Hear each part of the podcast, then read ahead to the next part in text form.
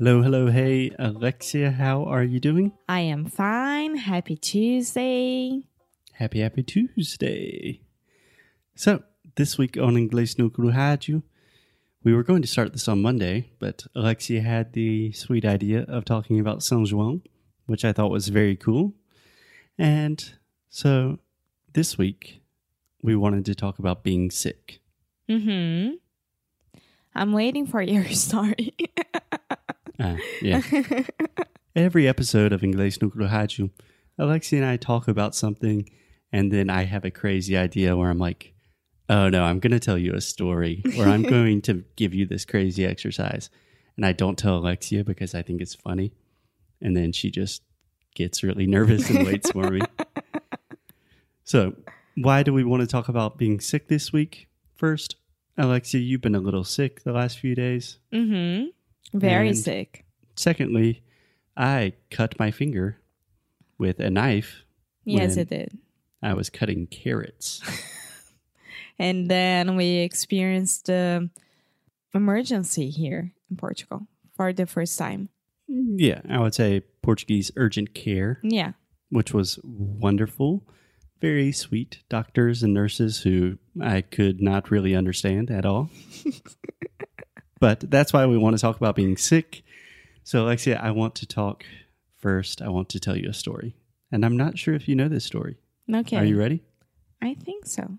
Okay, so there's a famous phrase in English, and it goes like this I'm sick and tired of being sick and tired.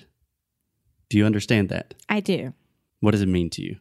Eu tô de saco cheio de ficar, de estar de saco cheio e cansado.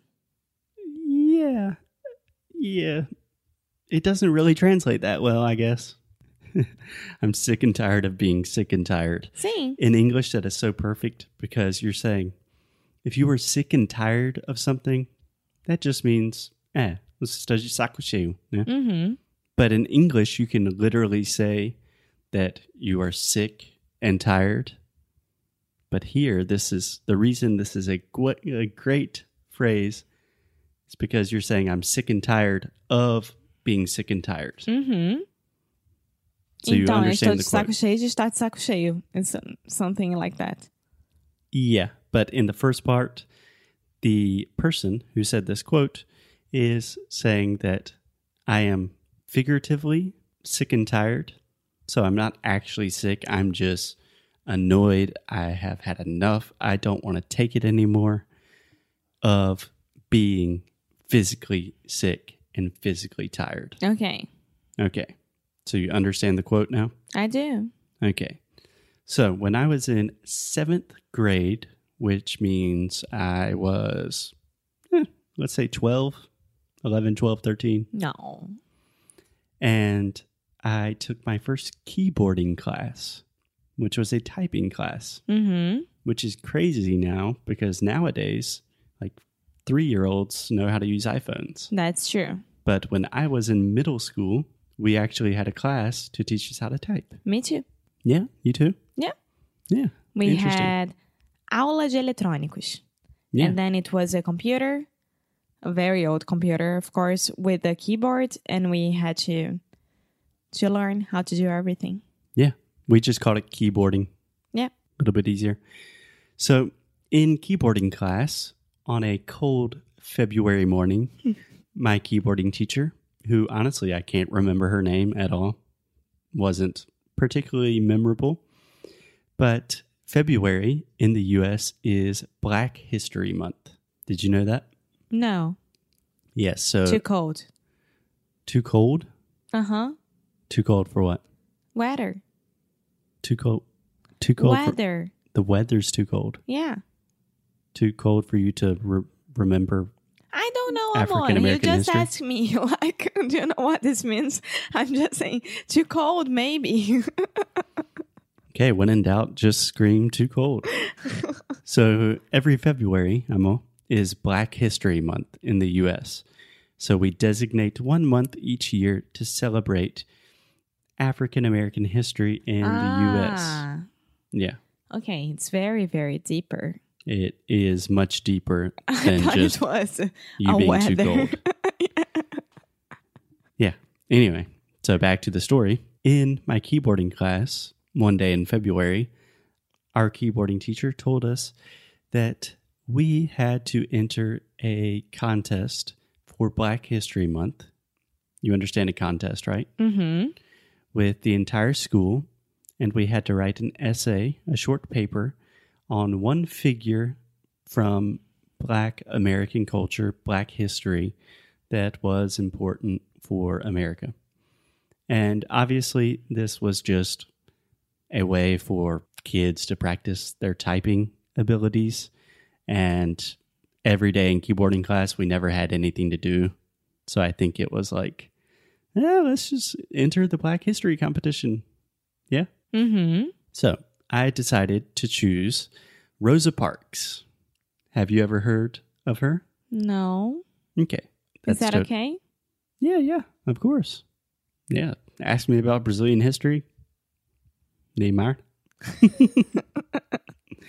so Rosa Parks was, you probably know her story, but in the 1950s and 60s, especially in the late 60s, when segregation was still a really big thing in the U.S., uh, African Americans were not allowed to sit on the front of the bus. Mm-hmm. So they could only sit on the back of the bus. And one day, Rosa Parks, I know her. Yes. yeah, I mean, you don't really know No, her. no, no, She's- no, no. I remember her. Well, yeah. There is a movie that someone calls her.